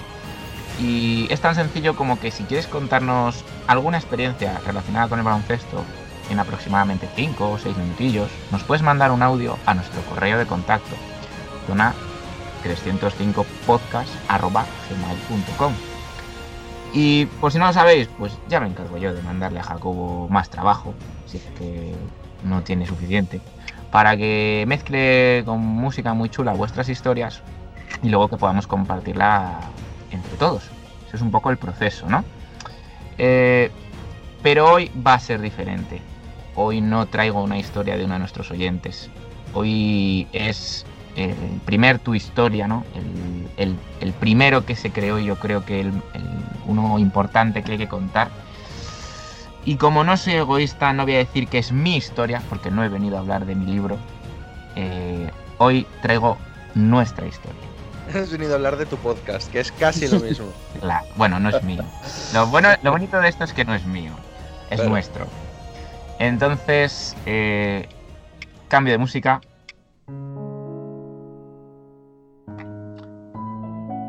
Y empezamos diciendo que corría eh, el 7 de julio del año 2018. Y lo que parecía un día normal de piscina en casa de Raúl, amigo del programa y presidente honorífico del club de fans, fue el principio de una historia que os puede sonar o no conocida. Ahí estábamos chapoteando en el agua nuestro querido director David de Faoro y Raúl, además de servidor. ha dicho mi nombre. ¿Eh? Ha Madre dicho mi nombre. Madre mía. Entre lo del 69 y esto, pacharte, ¿eh? Madre mía. Destitución. Bueno, bueno, bueno. De repente saltó una idea loca por parte de David. Me gustaría empezar un podcast de baloncesto. Y ahí se quedó la cosa. O eso creíamos. Pasó un tiempo y nos situamos en el último día de agosto, donde el Donoso, hamburguesería típica del centro de Madrid, que por cierto, A ver si se prestan algún patrocinio, alguna cosita. Sí, oye, nunca se sabe. Como, como la suelta, ¿eh? Alberto, sí, sí, sí. Promoción, hay placa. Muy Hay que Arroba intentar, hay que Donoso. intentar. Arroba Donoso, escúchanos. Pues nos acogía a Davide, a Sergio, a Jacobo y a mí. Aquel día Bienve pues no pudo venir. Eh, en lo que era el comienzo del proyecto inicial de este podcast. Se barajaron muchos nombres, muchos logos, muchas posibilidades hasta que decidimos que el proyecto Zona 305 arrancaría. Pero no sería hasta pasadas unas semanas más cuando nos decidiríamos a dar el paso definitivo de grabar por primera vez. Por fin, el 28 de octubre de aquel año 2018, fue en Radio Enlace, como ya hemos comentado en otras secciones, donde nació nuestro primer programa. Nervios, preparación, emoción y sobre todo risas, muchas risas, como siempre fue lo que caracterizó el antes, el durante y el después de nuestros programas. A partir de aquí es cuando podemos empezar a hablar en idioma propio de videojuegos, historias fantásticas u otro contenido similar, del lore o intrahistoria del programa. Nuestra primera etapa en Radio Enlace duraría únicamente hasta el año nuevo, donde grabaríamos nuestros primeros 10 programas. La segunda etapa empezaría en el programa número 11.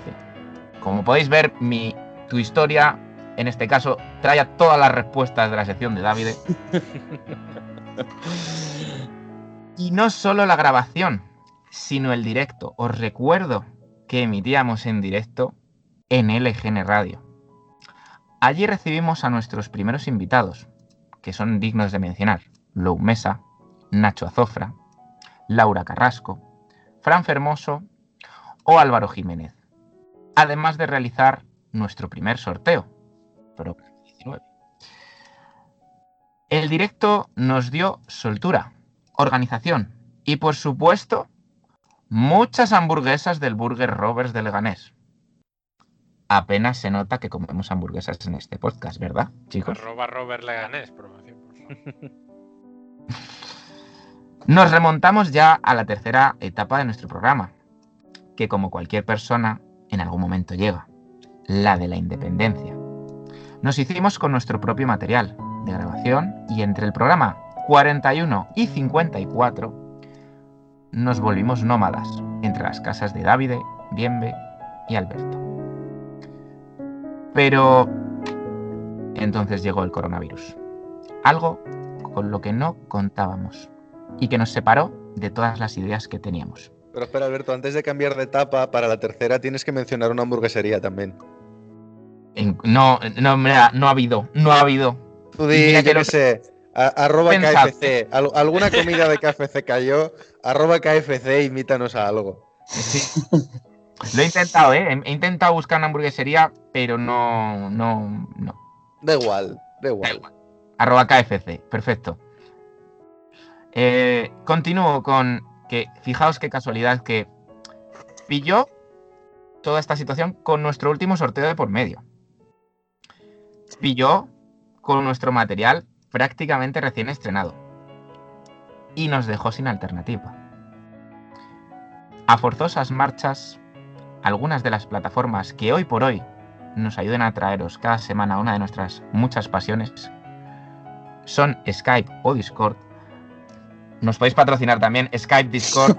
Pero vamos a ver, para, para un momento, para un momento, para un momento. Vamos a ver, vamos a ver, vamos a ver. Esto se nos está yendo de las manos. O sea, ¿Esto qué es? ¿El, el- tu historia de nuestro programa o el, el patrocíname, por favor? O sea, Arroba AliExpress. Sí, me acuerdo esa vez que vi una, una bici de, de Uber Eats. Oye, Uber Eats. ¿Sabéis, sabéis qué pasa? Que, que como muchas veces hemos hecho bromas del tipo el logo blanco y azul de deportes tal, arroba Decathlon, lo meto así otra vez sin que os deis cuenta, pues me parecía, me parecía interesante eh, si los mencionábamos, eh, pues ya está. Esto Eh, se pone todos los hashtags y parece que no, pero cuenta, ¿eh? Exactamente. Tú sabes de lo que estoy hablando, bienvenido. Bueno, eh, pues ya sabéis, ¿no? Entonces eh, tuvimos que cambiar a esta, plataforma digital y, así es como entramos en, nuestra cuarta etapa digital, aunque en algún momento eh, sí que hemos podido grabar algún programa todos juntos con el material, pero, pero la situación actual pues, pues lo dificulta, ¿no? Entonces, entonces en este caso el baloncesto en forma de podcast es lo que siempre os traemos y de la manera más segura, porque al final estamos intentando ser conscientes de la situación que vivimos, ¿no? Y para rematar un poco esta historia hay que resaltar varias cosas, ¿no? Resaltar como parte de Zona 305 los incansables debates de Pérez y Jacobo, que aunque ya lo hemos dejado un poco entrever, pues es parte del, de, del, de la parte en la que no grabamos, ¿no? Eh, la dirección e intervenciones, intervenciones tanto satíricas como sarcásticas de, de eh, y las idas y venidas a tierras rumanas de, de Bienve, así como el trabajo hecho en redes sociales en el crecimiento de, del podcast por mi parte, que la verdad que fue y ha sido y será un mix interesante eh, que da como resultado este programa. Y la verdad es que hay muchas más intrahistorias que contar, pero no podemos desvelar todo en el programa 100 cuando no sabemos dónde está el fin. Quizá más adelante podamos de desvelar aún más de Zona 305 desde dentro. No me quiero olvidar mención especial a Mara, que nadie conoce a Mara. Mara es la voz de nuestras redes sociales cuando hay cortes entre secciones. Y también quiero mencionar de manera especial a, a Sara, que rediseñó nuestro logo inicial para proporcionarnos uno mucho más urban y que es el que... Cualquiera pensaría que nos hemos inventado los nombres y no nos hemos preocupado nada por inventárnoslos. No, pero, pero son los reales, ¿verdad? Vosotros que lo sabéis. Sí. Claro, o sea, se nota que son reales porque no seríamos tan cutres como para inventarnos dos nombres y decir Mara y Sara. Sí. Hay que ser muy cutre.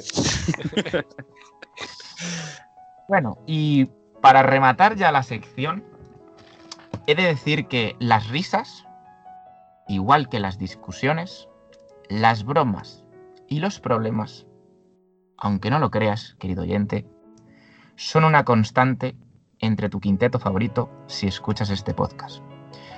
Pero al final del día, el producto, o mejor dicho, nuestro bebé, tiene que salir para nuestros dos objetivos.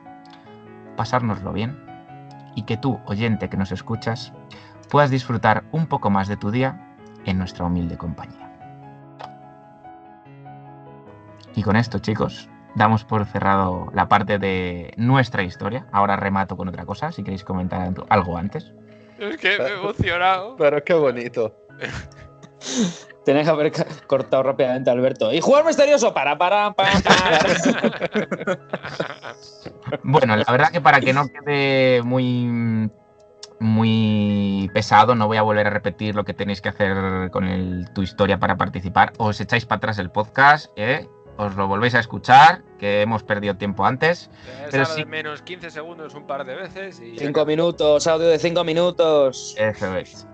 Eh, pero sí que quiero mencionar a, a varias personas eh, que han sido partícipes de esta, de esta sección, como son Laura Carrasco, Esther Castedo, Roberto, eh, Mario, Pérez, tu padre. Sí. tu padre también ha sido parte de esta que, sección. Que quede claro, que quede claro que es que el padre participó en la sección, no es Alberto cagándose ni nada, o sea, insultando a Pérez de repente. Sí, sí. Pérez tu padre. No. Fue Pérez senior. Exacto. También eh, hay que recordar pues a, a Sara, eh, que no es la misma Sara que nos ha rediseñado el logo.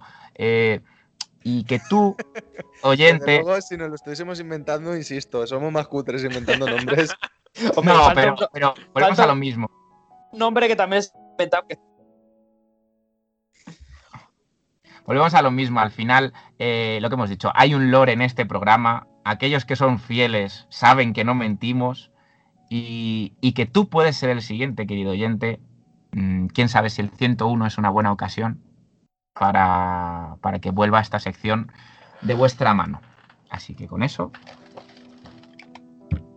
Pues nada, muchas gracias Alberto por traer nuestra historia y no te vayas muy lejos porque tienes que rematar la recuperación de jugadores misteriosos.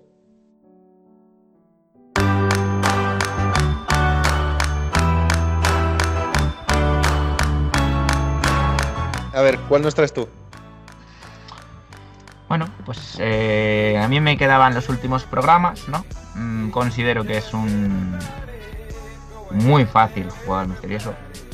China, Lakers, Atlanta Hawks, New York Knicks, Brooklyn Nets, Toronto Raptors, Beijing Ducks. Un jugador que empieza su carrera en el año 2010 como no drafteado y que el primer equipo que le da una oportunidad son los Golden State Warriors. Y la pista que os sirvió a todos, pues que cuatro años estudió y jugó en la Universidad de Harvard. Sí, sí, que sí que actualmente claro. está en el juego de la, está en el equipo de la G League de, de- de los Warriors, si no me equivoco. Correcto. Sí, señor. Bueno, lo decimos o queda así en el aire. Adelante. Barack Obama, ¿no? Barack Obama. Sí, sí, Lance Stephenson. El innombrable. Hablamos de Jeremy Lin, obviamente. Correcto. Bueno, me gusta ver que hemos acertado los cuatro jugadores misteriosos. Quiere decir que estamos atentos al programa. Bueno, Así que gracias, mío- Alberto. El mío, bueno. Bueno, a ver, el tuyo no nos has dejado demostrar que nos lo hubiésemos sabido o no. Bueno, Pérez seguro que sí. Sí, Dios me lo sabe. Eres seguro que sí. Bueno, muchas gracias, Alberto. Y ahora nos vamos ya con, pues por seguir un poco con la dinámica de siempre, con el top y el flop. Síguenos en redes. Estamos en Twitter e Instagram como arroba zona 305 podcast. Zona 305. Únete al equipo.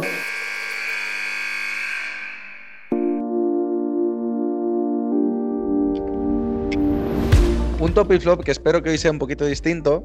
No quiero que me traigáis lo mejor y lo peor de la semana, sino que quiero que me traigáis el mejor y el peor momento para vosotros de la historia del programa. Y insisto, momento, no quiero que esto se convierta en un brindis al sol de pues grabar con vosotros, chicos.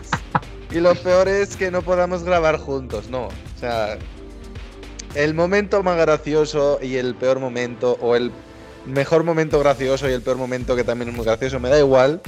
Pero decidme dos momentos que os vengan a la mente, que tengáis muy presentes de la historia del programa. Y Alberto, veo que levantas la mano, que lo tienes claro. Así que por favor, cuéntanos. Eh, yo tengo cierta debilidad por algo que pasó hace ya mucho tiempo y, a lo mejor no es tan, tan así, pero yo es que a mí me ha, me ha hecho la vida mucho más eh, fácil, ¿no? Eh, y como ya hemos dicho que lo que está muerto no puede morir, pero mi top es que, claro, lo que no está, mu- lo que está muerto no puede morir, pero necesita un millón. Entonces, eh, mi top, mm, me encantó la espontaneidad de, de Nacho Azofra al decir que quizá la clave del estudiante es, aunque Que la, que pregunta del millón. Sí, eh, es que necesita, ¿no? Eh, Movistar Estudiantes, pues un millón, dijo Nacho Azofra, y, y la verdad que para mí ha sido un momento espectacular. Eh, y mi flop, eh, sinceramente, eh, el programa 54. Porque. Qué concreto, ¿eh? Qué concreto, no, por- ya Tiene sabéis que. marcado, Lo tiene marcado a fuego en el Excel. Sí, no, pero a ver, ya, ya hemos explicado dónde van un poco las etapas del programa y tal. Y, la verdad que, nosotros no contemplábamos eh, que tuviéramos que depender de, una plataforma online para grabar. Al final a nosotros lo que nos gusta es reunirnos, eh, hacer el programa, estar todos juntos, luego echar la tarde o cosas así. Y, y la verdad que desde que esta situación, pues bueno, el programa 54 se vio que no estábamos preparados. Pero, mm, como siempre sacamos soluciones, pues aquí estamos, haciéndolo con toda la normalidad del mundo. Pero quizá el- uno de los puntos más bajos de Zona 305 para mí fue aquel programa 54, primera grabación online. Eh, ¿Alguno de vosotros, Pérez Bienve, tiene claras sus respuestas? ¿O necesitáis un poquito más de tiempo para pensároslo? Eh, Yo creo que el flop mío, por mi parte, lo tengo bastante claro. A ver, ¿cuál sería? Que eh, podría decir que el top fue eh, mi vuelta a España, porque la verdad es que tenía muchísimas ganas de volver a grabar y de volver a estar presente físicamente en el programa y fue una sensación bastante divertida. Pero el flop también fue ese. Porque fue uno de los de las mejores botaduras en el pie, ¿no? Por así decirlo, de mi participación en el programa, que fue ese uno contra uno, ¿no? O ese dos contra dos, en el que ni siquiera me enteré de qué iba el concurso. Hice He que estado, me- he estado a punto de traerlo en el test del principio. Pero como sabía que a lo mejor no, no te hacía mucha ilusión, lo he dejado fuera. No pasa nada, sí, siempre hablamos de ello y me encanta porque eh, yo creo que ha, sido uno de los momentos tan divertidos del programa que, que tiene que ser un poco top y flop a la vez, ¿no? Flop, top para vosotros, porque lo pasamos muy bien, pero flop por mi parte, porque ya, ya se ve dónde estoy muchas veces yo en los programas. Eh, o sea, lo dejas como top y flop, entonces te quedas con Eso como las dos. ¿Tú, Sergio? Bueno, la verdad es que no puedo quedarme con un momento. Sé que suena muy tal, pero bueno, me voy a quedar seguro con el flop, con vuestros brindis al sol, en los top y flop. O sea, tela. A ver, creo que puedo decir, sin temor a equivocarme, que a mí no me puedes acusar de brindis al sol.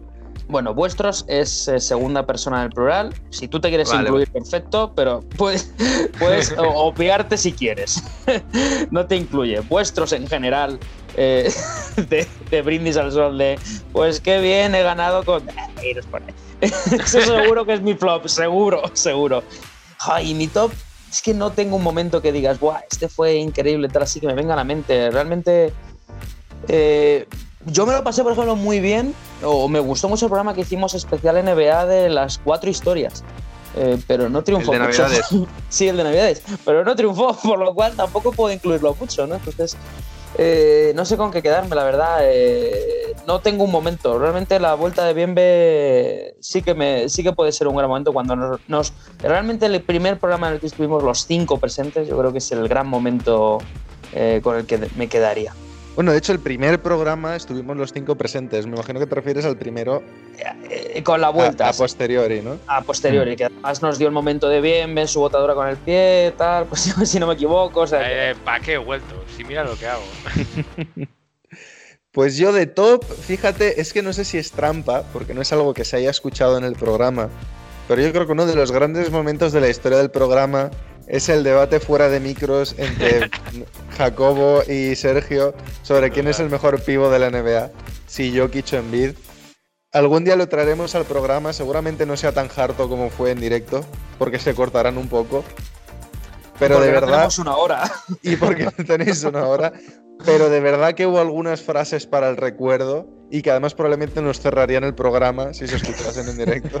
Sí, si me permites, Davide, yo a, a- a raíz de tu top, yo tengo que decirle al oyente eh, que este debate es de hace dos años, cuando ahora mm, Embiid y Jokic están, digamos, en la carrera por el MVP y toda esta historia, ¿no? Pues hace dos años, ¿no? Empezó toda esta historia. Y mi flop, pues fíjate, ya que lo habéis sacado, porque de hecho me hacía mucha ilusión comentar el, de Bienve, el del voto en el pie, como flop gracioso y tal, porque creo que, que de verdad nos lo pasamos muy bien. Pero ya que habéis comentado lo de como top la vuelta de Bienve y poder grabar los cinco juntos, que me parece un top muy bonito, como flop me voy a quedar con el programa siguiente, la vuelta de Bienve, en el que Bienve ya no apareció. Sí. sí, sí, sí, sí. en el que anunciamos la vuelta de Bienve a bombo y platillo. Y ya para el programa siguiente le salió a Curro a la hora en la que grabábamos y se tiró como 10 programas sin volver a aparecer. Sí, sí, flop por nosotros en este caso. sí, del programa en general. Y bueno, por último, eh, se me había ocurrido haceros una última pregunta, ya que no está Jacobo para poner su canción de- del final. Os quería preguntar, eh, ¿sabéis quién ofreció la primera canción de final del programa? ¿Quién fue el primero en traer la canción del final del programa? ¿Creéis que fue Jacobo o creéis que fue uno de nosotros? Yo creo que fue Jacob. Suena que- que fue Jacob. Yo creo que fue Alberto. Yo esta, esta te la he respondido fuera de micros y además te la he respondido bien. Sí, os habéis equivocado los dos. Me hace especial gracia que se haya equivocado bien B porque fue él el que trajo la primera canción ¿Me dejó Jacob? del final del programa. Hostia. Así que bien, B, no sé si quieres traer hoy, ya que es el programa 100, te apetece ser tú también el que traiga la canción de despedida y cerramos un poco el círculo. Uf, venga, pues mira, eh, si me das como 5 segundos, entra ahora mismo en Spotify, que tengo mi lista de canciones favoritas, y te voy a decir una de las últimas. Seguro que nos anima un poquito a todos. Y, y así. Digna del 100, ¿eh? Bienvenido. Digna Digna, del- del 100. Digna- Piénsala bueno, bien, dije eh. bien. Piénsala Tal bien. vez te- tenéis que darme 15 segundos. Vale. Yo creo que si, si no, si no vamos a recaer por las historias que ha traído Pérez, vamos a traer eh, los pajaritos de María José. Vale. O sea que mejor que traigas tú algo. Ya la tengo, chicos. Ya la tengo. Además. Es, una, es una canción para ir de fiesta y para pasarlo bien, que es lo que hacemos aquí en el fondo, que se llama Friday. ¿Vale? No sé si conocéis el, el meme de un tío que se llama Mufasa, que es un africano. Ay, me encanta, me encanta, por favor. Sí, sí, sí, sí, sí, sí. Pues han hecho una canción que es un remix de ese, de ese momento con el meme que está súper divertida y que creo que la podemos escuchar. Así que chicos, nos vamos con Friday, de Riton y Nightcrawlers. Pues con Friday, grabando un Saturday y publicando el programa el Sunday, Es, ¿eh? nos despedimos hasta dentro de dos semanas, porque la semana que viene descansamos como vacaciones del programa 100. Y sobre todo, muchas gracias chicos por estos 100 programas y esperemos pues que por otros muchos más. Así que Vale. hasta la próxima. Adiós. Hasta, Hasta luego. luego. Hasta luego. Adiós, hasta luego.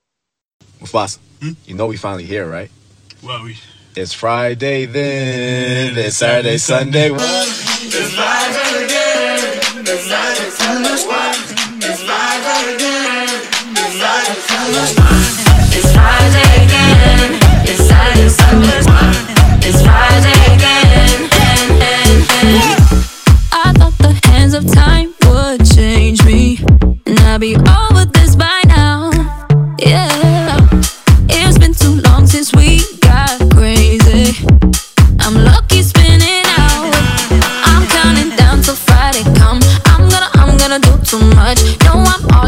that's clutch. Feeling it, feeling it, feeling it. Every Friday, Saturday, Sunday, endless weekend on a wave, yeah.